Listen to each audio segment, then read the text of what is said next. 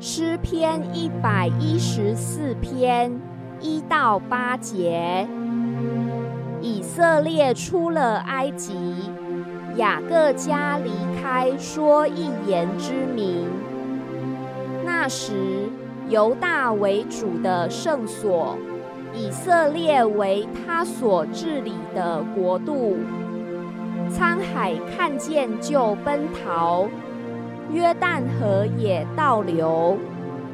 大山踊跃如公羊，小山跳舞如羊羔。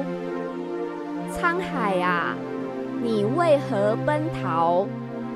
约旦呐，你为何倒流？大山呐，你为何踊跃如公羊？小山呐，你为何跳舞如羊羔？大地呀，你因见主的面，就是雅各神的面，便要震动。